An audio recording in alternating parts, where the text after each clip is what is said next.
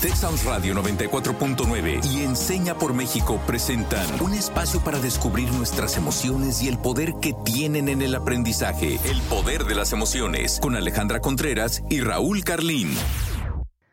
Hola, soy Alejandra Contreras, profesional de Enseña por México en primera infancia. Espero que se encuentren muy bien. El día de hoy tenemos como invitada una compañera de primera infancia que forma parte de un proyecto muy interesante, pero sobre todo útil en estos momentos en que la educación se está construyendo desde casa. Así es, querida Ale, yo también les quiero dar la bienvenida. Mi nombre es Raúl Carlín, soy alumna de Enseña por México y sean recibidos, bien recibidos como siempre en nuestro espacio El Poder de las Emociones. El día de hoy, como bien lo anticipa Ale, tenemos preparado para ustedes un, episodio muy interesante, muy lindo, que se llama La casa como atelier. Y para hablar sobre por qué precisamente esta es una excelente oportunidad, hablo em, pensando en, la contingencia que estamos viviendo. Em, Insisto, esta es una gran oportunidad para, concebir a nuestras casas como atelier y por eso quiero que recibamos a Ale Leal, ella es profesional de Enseña por México en primera infancia. Así que, hola Ale, ¿cómo estás? Hola, yo soy Alejandra Leal, formo parte del equipo del Taller de Todos. Ese es nuestro proyecto, que es una plataforma de difusión creada para hablar sobre ambientes de aprendizaje en la primera infancia con mucha, pero mucha inspiración reyana o entendamos como de la filosofía Reggio Emilia. Y bueno, este proyecto nació en el marco de las comunidades de práctica de Enseñar por México, que busca reunir profesionales con intereses en común para trabajar juntas y juntos en aquello que nos apasiona.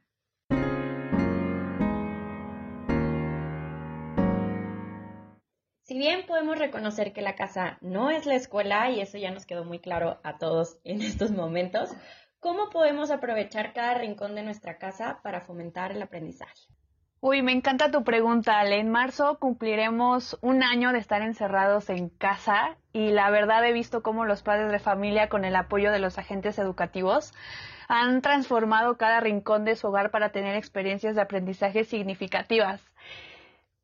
Y bueno, se me ocurre que, por ejemplo, la cocina puede ser un escenario ideal para aprender sobre cantidades, tamaños, utilizando las ollas, eh, los platos, texturas, hasta olores.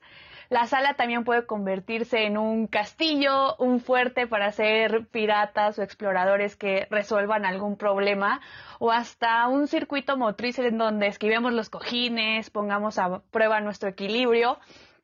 Y también eh, creo que podría ser muy importante buscar objetos por toda la casa como cajas, tubos de papel de baño, cartón, lo que sea que se nos ocurra para construir una ciudad, puede ser, en nuestro patio y simular situaciones de la vida cotidiana. La verdad es que hay muchísimas, muchísimas posibilidades. Lo que importa es que nos aventuremos a transformar la manera en que vemos nuestro hogar. Creo que ese es el punto clave de todo esto. Hay una organización que habla mucho del tema que se llama IO2 y comparten muchas estrategias, tips para padres de familia y maestros que nos ayudan a entender cómo la casa es el primer escenario de aprendizaje que tenemos en nuestra vida. La verdad, yo se lo recomiendo muchísimo si quieren profundizar en este tema, pero también quiero escuchar a Raúl a ver qué piensa de esta pregunta que nos hace Ale. Pues pienso que em, que Ale nos pone a pensar, a cuestionarnos cómo podemos hacer para que en un confinamiento como el que estamos viviendo, la casa no se convierta en nuestra jaula, o sea, no se convierta en una prisión. Y además creo que em, qué bueno que Ale también puntualiza que ya sabemos que la casa no es la escuela y hay que pretender que no sea la escuela, porque hemos revisado en otros episodios que si buscamos pretender, que la casa es una escuela, simplemente vamos a estar transfiriendo, trasladando los peores vicios de la segunda a la primera. Entonces, cuidado con eso. Pero sí quiero eh, aprovechar esta oportunidad em, que Ale Leal nos pone como una pregunta, nos, nos formula como una pregunta para contestar desde mi experiencia personal, desde mi yo. No tanto para contestar pensando en estudiantes con los que hoy tristemente ya no trabajo y a los que extraño y que ojalá que si están escuchando eh, sepan que les extraño y que les mando un abrazo em, pues muy entrañable. La verdad quisiera contestar, insisto, un poco sobre qué es lo que me ha pasado a mí desde que esta em, emergencia sanitaria comenzó en marzo y hasta el día de hoy. Y la verdad es que precisamente viendo en retrospectiva lo que he venido viviendo a lo largo de los meses, me doy cuenta que así como yo he vivido una transformación personal, anímica, emocional, em, y que también como sociedad, digamos, hemos vivido una transformación colectiva, Quisiera decir como modo, de modo irónico, como una provocación, que mi casa también ha sufrido su propia transformación. Y la verdad es que nunca antes, ¿no? Por ejemplo, antes de esta pandemia, nunca antes había necesitado montar con tanta urgencia en mi casa un espacio específico en el cual sentarme a trabajar en el cual sentarme a estar eh, frente a la computadora, enviando correos, teniendo reuniones, em, corriendo de Zoom en Zoom, ¿no? como le, llaman ahora al semestre en vez de semestre. Em, pienso en quizá también el espacio que he tenido que definir para retomar, por ejemplo, mis estudios en el violín, en donde me doy cuenta, bueno, eso siempre lo he sabido, pero lo reafirmo hoy, eh, que para ello necesito un cuarto con características muy específicas, ¿no? Que tenga buena acústica, que tenga montado un espejo en el cual yo pueda ver eh, si mis movimientos están sustentados en la técnica que voy persiguiendo tener. Eh, con una bocina quizá para escuchar el ritmo del metrónomo y que no vaya yo em, tocando a mi propio ritmo. O quizá, por ejemplo, también el espacio que he instalado específicamente para hacer yoga o el espacio que he instalado como un estudio para poder leer sin distracciones, etc. Entonces creo que esto que cuento es un, muy buen ejemplo de cómo la casa se, va, se ha ido transformando desde marzo, desde marzo del año que pasó, para alinearse y para responder a las necesidades que tengo hoy, ¿no? Que debido a la pandemia no son las mismas necesidades que tenía en febrero del, del 2020. Y por último, también quiero retomar un botón de muestra eh, que ya habíamos abordado en, en, algún otro episodio, que es em, ese, esa ocasión en la que propusimos abordar la mediación pedagógica día, ¿se acuerdan? ¿Lo recuerdan? En el que dijimos que hay que aprovechar, por ejemplo, el arte que hay en casa para detonar con la familia, con las personas con las que estás atravesando esta cuarentena, reflexiones profundas, diálogos generativos y por ende aprendizaje. Y recuerdo que abordamos esto con eh, Natalia López del Instituto Día y ella nos decía, eh, seguramente em, arriba de su mesa, enfrente de ustedes en la pared, ¿no? En, el comedor, tienen alguna pintura em, que hay en todas las casas de este país, seguramente, ¿no? Que puede ser em, de naturaleza muerta, algún bodegón, etc. Entonces creo que Ojalá comencemos también a mirar nuestras paredes, las paredes de nuestra casa con nuevos ojos y a darnos cuenta que lo que tenemos colgado ahí no son simplemente em, adornos, ornamentos, sino que pueden ser un vehículo para detonar, insisto, diálogos, reflexiones, comentarios, ¿no? intercambios entre los miembros de la familia y por lo tanto aprendizaje. Recordemos que el aprendizaje no es Em, un producto que se manufactura, es un poderoso momento, es un, es un acontecimiento. Entonces, eh, démonos permiso en nuestras casas de generar las condiciones para que ese momento poderoso, ese acontecimiento suceda. Súper interesante, Ale y Raúl, lo que cuentan.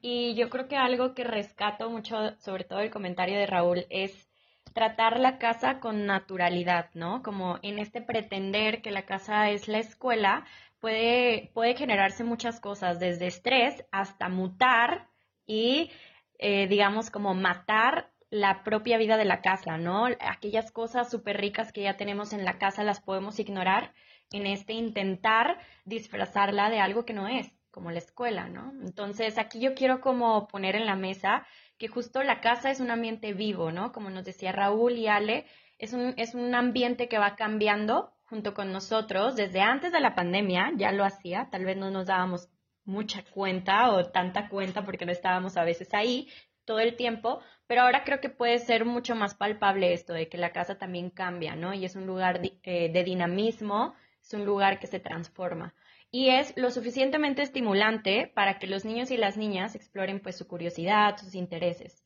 Creo que como maestros y líderes de familia podemos aprovechar cada rincón y cada objeto que hay en casa, como nos mencionaba Raúl. Y yo me atrevería a decir que incluso aquello que pareciera basura, aquello que tal vez antes no recolectábamos, pues tal vez es el momento de empezar a coleccionarlo, ¿no?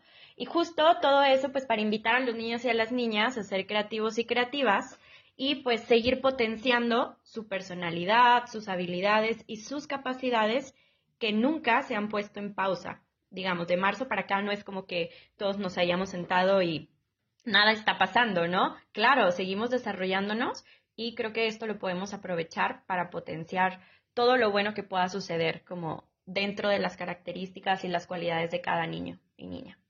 Es muy cierto, Ale, nos ha tocado vivir estos cambios en carne viva. También algo que me resonó mucho fue que dijiste que hay cuestiones que pensamos que es basura, entre comillas, pero lo podemos utilizar para muchísimas cosas. Yo lo mencioné al principio, tubos, cartón, estas cuestiones reciclables que aparte de ayudar al medio ambiente, pues le podemos dar una funcionalidad en nuestra vida diaria, pero no todos lo vemos de esa manera. Entonces, como este mito, hay muchísimas cosas más que queremos aprovechar tu visita para desmitificar. Y bueno, nos vamos a una sección que nos encanta muchísimo, que es desbloqueando mitos.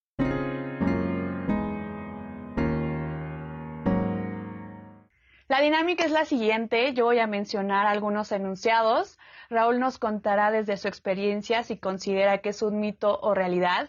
Y Ale Leal nos compartirá su opinión de si estamos en lo correcto o no. Entonces, ¿están listos para desbloquear algunos mitos? Sí, estamos listos. Vamos. Perfecto. Hoy me pondré en el lugar de tantos papás, mamás, tíos, abuelos que tienen muchísimas dudas sobre cómo pueden apoyar el desarrollo de sus hijos e hijas, quiero comenzar preguntándoles, ¿en la casa no se juega? Ay, hasta me dolió leer eso, la verdad. sobre todo tú, sobre todo tú que también te dedicas a la primera infancia. La verdad es que em, no, yo creo que esto es un mito. Y yo creo que es un mito simplemente porque eh, la pregunta que deberíamos lanzar es, ¿en dónde demonios no se juega? O sea, los y las niñas juegan en todos lados, porque de eso se trata la etapa de su vida. O sea, yo recuerdo em, esta frase ahora de Francesco Tonucci, ¿no? Eh, que él decía que jugar para un niño y una niña es la posibilidad de recortar un trocito de mundo y manipularlo para entenderlo. Entonces, ojo, si no generamos las condiciones para que los niños y las niñas jueguen, y jueguen en libertad, ¿eh? En sus casas, de verdad en libertad, sin, sin ponerle condicionamientos, por ejemplo, de si el juguete con el que juega es para niños o para niñas, etcétera si, no generamos las condiciones para que los niños y las niñas jueguen en su casa, estamos mutilando la niñez de esos niños y esas niñas y su capacidad para recortar el mundo, manipularlo y entenderlo. Por eso creo que esto es un mito. En la casa sí se juega. Así es, totalmente de acuerdo. En todos los lugares se juega, ¿no? Y tendríamos que seguir pensando en eso. Y volviendo un poco a la casa, bueno, los espacios en casa nos permiten tener un mundo de posibilidades para seguir estimulando el aprendizaje cognitivo, social, emocional y físico de las niñas y los niños. Eh, es importante invitarles a explorar y recorrer, recorrer cada rincón con sus objetos propios, digamos, con lo que ya está ahí, sin pretender nada más. Recordando algo que mencionaba Bea Becchi, ella es una atelierista italiana pues muy famosa en esta rama de Reggio Emilia y ella dice que habitar un lugar que es agradable y está bien cuidado se percibe como una condición de bienestar físico y psicológico y en consecuencia pues es un derecho de las personas en general, ¿no? Y aún más de las niñas y los niños. Ahora yo también pongo algo aquí en la mesa. No hay que olvidar que el juego también es un derecho básico de las infancias y es igual, igual de importante que tener un techo, alimento y educación. Entonces, por ahí va este mito, ¿no? Se juega en todas partes. Ale, tocaste un punto elemental, es un derecho del que casi no se habla. El juego, pues sí, es esta parte que tenemos que fomentar en nuestra vida porque es una actividad que nos ayuda a desarrollar completamente todas nuestras habilidades y no me refiero solamente a cuestiones sociales, a seguir reglas. También se puede trabajar las habilidades socioemocionales, campos formativos, entonces es una actividad muy beneficiosa a toda edad, la verdad. Y con esto me nace otra pregunta. ¿Solo los científicos y artistas investigan y crean? Eh, no, no, no, yo creo que este es otro gran mito, a menos que flexibilicemos la idea de lo que entendemos por un científico o un artista. O una científica o un artista. O sea, creo que em, precisamente es lo que deberíamos estar buscando que sean nuestros estudiantes. O sea, que nuestros y nuestras estudiantes asuman que su lógica debe ser una lógica científica, pero ya sucede, o sea, ellos ya tienen la curiosidad por entender el mundo, por conocer el mundo. ¿Qué más lógica científica que esa? Eh, las y los estudiantes, los niños y las niñas ya hacen sus propias creaciones. ¿Qué, em, qué, qué definición más legítima del arte, por ejemplo, de que, sino la que, la que es la que nos dice que es una manifestación humana de las ideas y las emociones. ¿Quién en este globo terráqueo no hace arte bajo esa definición? ¿no? Creo que nuestro problema ha sido em, nuestra concepción elitista de lo que es un científico o una científica y de lo que es un artista y una artista, ¿no? De que simplemente el arte eh, no es arte si no, se, si no se hace en un teatro. Pues, ¿quién dijo? ¿No? Y ojalá dejemos de pensar eso. El arte también se hace en los salones de clase y se hace en la casa y se hace en la calle. O sea, y, y la ciencia no solo se hace dentro de un laboratorio, sino se hace a partir de todo aquel y toda aquella que está buscando conocer más de lo que ya conoce y saber más de lo que ya sabe. Y esa, ese espíritu está vivo en los y las estudiantes. Entonces creo que eh, por eso esto es un mito. No solo los científicos y artistas investigan y crean. Lo hacemos todos y todas. Y por eso yo creo que es algo que hay que seguir fomentando y potenciando en las y los estudiantes. Y bueno, es súper importante por acá rescatar que nosotros los adultos nos hemos encargado de que el mundo funcione así, de que los niños y las niñas observen un mundo en el que pareciera que la creatividad y la investigación está en manos de unos pocos, ¿no? Entonces hay que tener mucho cuidado en cómo vamos presentando estas posibilidades a nuestras infancias y a nuestros jóvenes, ¿no? Y bueno, aquí eh, me, viene a la mente algo muy interesante, la teoría de las piezas sueltas, que, que aquí creo que entra algo que pueden como investigar, porque no es algo que diga Ale, no es algo que diga Raúl, sino ya hay muchos teóricos como hablando de esto, ¿no? Y la teoría de las piezas sueltas fue incorporada por ahí de 1972, estamos hablando que hace un montón, o sea, no es algo nuevo, por el arquitecto Simón Nicholson. Y él habla de cómo eh, a través de las piezas sueltas podemos derrocar la idea de que la creatividad es un lujo de unos cuantos. Esta teoría nos invita a incorporar múltiples recursos y diversidad de materiales, no solo a los espacios públicos, digamos, esta teoría fue como puesta en la mesa como para pensar en la ciudad en general, pero yo me atrevería a decir que también a los espacios de aprendizaje donde se desarrollan las infancias. Y con inspiración de esta teoría, pues nos podemos atrever a trabajar con material no estructurado, que es el que comentaba Ale hace un momento, es un material que no está diseñado a veces para jugar, como con la concepción adulta del juego, este, sino que está hecho tal vez para otras cosas y pues no es un material, eh, digamos, es un material abierto que nos puede ayudar a provocar posibilidades de movimiento, juego, creación, de proyección, entre un sinfín de cosas, ¿no? Entonces, en pocas palabras, esta teoría nos dice, entre más elementos de todo tipo acerquemos a los ambientes de aprendizaje y a los ambientes en general, mayor posibilidad hay para la creación y la inventiva. Así es, Ale. Y se me viene ahorita con el ejemplo que diste, una caja. O sea, todo lo que podemos hacer con una caja. A veces buscamos comprar el juguete más novedoso al niño y al final el niño avienta el juguete y se queda con la caja. O sea, eso, eso, es muy interesante porque nos damos cuenta la imaginación que tienen los niños, ¿no? Y algo que he aprendido estos años en Enseña por México es que no tenemos que darle la respuesta de todo a los niños y a las niñas. Debemos dejar que ellos y ellas construyan su conocimiento explorando, equivocándose, dialogando con sus pares, negociando, no quitarles esa posibilidad de aprender por sí mismos. Y ligado al mito anterior, me surge la siguiente pregunta y última pregunta. ¿Una clase de arte ayuda a los niños y niñas a imaginar más? Voy a, voy a contestar esta pregunta con ambivalencia y voy a decir que esto puede ser un mito y una realidad y me voy a explicar a continuación. Eh, primero quiero retomar lo que Ale Leal nos comentaba, ¿no? Retomando a Simon Nicholson.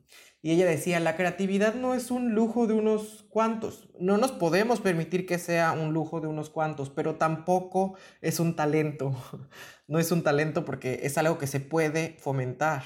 O sea, yo siempre he dicho que, que mm, la educación ¿no? No, no, no se trata de pulir talentos naturales, sino de desarrollar habilidades experienciales. Y en ese sentido, quiero contestar esta pregunta sobre si una clase de arte ayuda a niños y niñas a imaginar más, como si fuese una realidad, porque ojalá que em, para la educación formal, eh, pues el arte estuviera considerado. O sea, ojalá en las escuelas de este país hubiera por lo menos una clase de arte. Pero el arte para la escuela, como la conocemos, siempre ha sido una nota al pie de página. O sea, en los grandes planes y programas de estudio, el arte es apenas un subtexto. Entonces, insisto, ojalá que haya una clase institucionalizada de arte en todos los currículums em, de la educación en este país.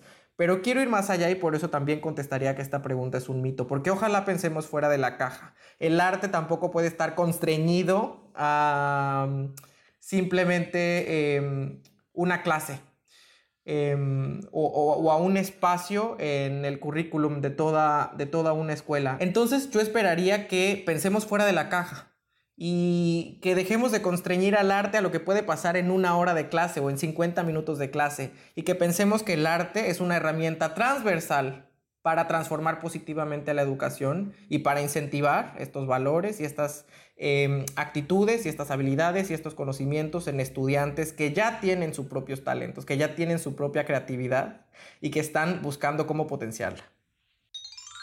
Totalmente de acuerdo con Raúl. Creo que también mi respuesta sería como, ok, es real que el arte nos ayuda a imaginar más, pero ¿por qué no atrevernos a pensar que todas las materias y los espacios de la escuela nos pueden ayudar a imaginar más, ¿no? Y tomando un poco en la línea de primera infancia, es curioso porque los niños y niñas no dividen ni el mundo ni la escuela en materias ni en disciplinas, ¿no? Entonces, de ahí tenemos mucho que aprender de la mirada del niño y de la niña para realmente proponer espacios eh, que sean mucho más integrales, ¿no? Y como maestros y profesionales de la educación, pues tenemos un gran reto para deconstruir lo que conocemos como la clase de arte, ¿no? Entre comillas, como comentaba Raúl. O yo me atrevería a decir que incluso el taller de arte, ¿no? Donde si cerramos los ojos, por un momento nos vamos a imaginar seguramente un espacio con caballetes, pinturas, barro, etcétera, mandiles y lo que sea. Sin embargo, con esta imagen ya preconcebida, dejamos fuera un sinfín de lenguajes con los que podemos explorar el mundo, ¿no? Y sería importante imaginar espacios mucho más dinámicos, como laboratorios experimentales, ¿no? Ahora, si cerramos los ojos e imaginamos estos laboratorios, seguro cada imaginario se verá diferente, ¿no? Y es aquí, tal vez en estos espacios más dinámicos, donde las niñas y los niños se puedan encontrar verdaderamente con un sinfín de materiales y posibilidades. Y me surge una pregunta, pues, con mucha curiosidad a partir de esto, ¿no? ¿Será que la casa, en su naturaleza, sin modificarla, para que parezca una escuela, es ya un laboratorio que podemos aprovechar? Creo que vale la pena ponernos a pensar en eso. Y también vale la pena echarle un vistazo a la propuesta educativa y filosófica de Reggio Emilia, que cuenta con un espacio llamado Atelier, que nos puede inspirar mucho en esta misión de desarrollar los lenguajes. Y más que un espacio, yo me atrevería a decir que es una experiencia de descubrimiento y asombro, no nada más para los niños y las niñas, sino para los adultos también. Pues completamente de acuerdo con Ale Leal, Ale Contreras, así que les agradezco la conversación de hoy y quiero que procedamos a nuestra sección que desbloqueaste hoy. Y la verdad es que creo que con lo que hemos platicado el día de hoy, Em, Ale nos invita a que sigamos precisamente eh, reimaginando, reinventando, intencionando lo que ya concebimos como el espacio de nuestra casa, ¿no? Porque precisamente, em, por lo menos la mitad de este país, sigue pasando la mayor parte de su tiempo en su casa. Entonces, hay que repensarla. No, no para, como dice Ale, deformarla e intentarla convertir en una escuela, sino para abrir realmente los ojos y darnos cuenta de todo lo que ya hay en la casa que podemos aprovechar para que el aprendizaje suceda, ¿no? Entonces, hacia allá hay que intencionarla, hacia eh, cómo logramos generar las condiciones para que el aprendizaje suceda aquí también en nuestras casas. Pero cuéntame también, Ale Contreras, ¿qué es lo que tú desbloqueas el día de hoy? Por mucho tiempo creímos que el ser humano solamente tenía una forma de aprender, que requería de la repetición, de las planas, de la producción perfecta de un trabajo para demostrar un conocimiento, pero hoy sabemos que podemos aprender desde la cotidianidad, desde diversas disciplinas que se complementan como el arte, las habilidades socioemocionales, las matemáticas, el lenguaje, y cada rincón del hogar puede ser un laboratorio que nos lleve a descubrir nuestro mundo. No limitemos a nuestras infancias a que aprendan como nosotros aprendimos. Tenemos que escucharlos, saber qué les apasiona, qué necesitan y a partir de ahí, como adultos, acompañarlos de una manera en que ellos sean el centro del aprendizaje. Eh, me encantó, la verdad, esta, esta conversación, pero también quiero saber, Ale Leal, ¿tú con qué te quedas de esta plática? Rescato mucho lo que comentas, Ale. Es importante llevar a los niños y niñas al centro del aprendizaje, así que en esta construcción o en este digamos, vivir la casa de otra manera, sería importante escucharlos y escucharlas, ver qué tienen que decir sobre sus propios espacios. Creo que ese es el primer paso, ¿no? Y pues bueno, los diversos lenguajes de expresión y exploración de las niñas y los niños, pero también los nuestros como adultos, no solo se limitan a las cuatro paredes de la escuela, ¿no? Y la curiosidad, pues no ha hecho cuarentena. Esa curiosidad no se ha detenido, ¿no? Y por eso me pregunto, ¿Qué rincones de nuestros mundos podemos explorar mientras esperamos que el fascinante e indispensable mundo de la escuela vuelva a abrir sus puertas? De acuerdo, de acuerdo. Y así con la creatividad libre, que esa no está en cuarentena, como nos dice Ale Leal, quiero también que sigamos pensando y repensando y cuestionándonos este tema. Y para eso les dejo, querida audiencia, con la pregunta del día de hoy, que es, ¿qué necesitamos hacer para convertir nuestra casa en un atelier? Y nuestra frase del día de hoy de Loris Malaguzzi. El niño tiene 100 lenguajes, 100 manos, 100 pensamientos, 100 formas de pensar, de jugar y de hablar. 100, siempre 100 formas de escuchar, de sorprender, de amar. 100 alegrías para cantar y entender. Yo soy Raúl Carlín, este ha sido un episodio más de El Poder de las Emociones. Gracias y hasta la próxima. Yo soy Alejandra Contreras, gracias por escucharnos, gracias Ale Leal por acompañarnos y compartirnos este tema que abordan de manera magnífica en el taller de todos. Búsquenlas en Facebook, en verdad van a aprender muchísimo como yo lo he hecho. Gracias por estar aquí. Gracias a ustedes por la invitación. Un abrazo. Texas Radio 94.9 FM y Enseña por México presentaron El Poder de las Emociones. Te esperamos en nuestra próxima emisión, el próximo miércoles en punto de las 4 de la tarde.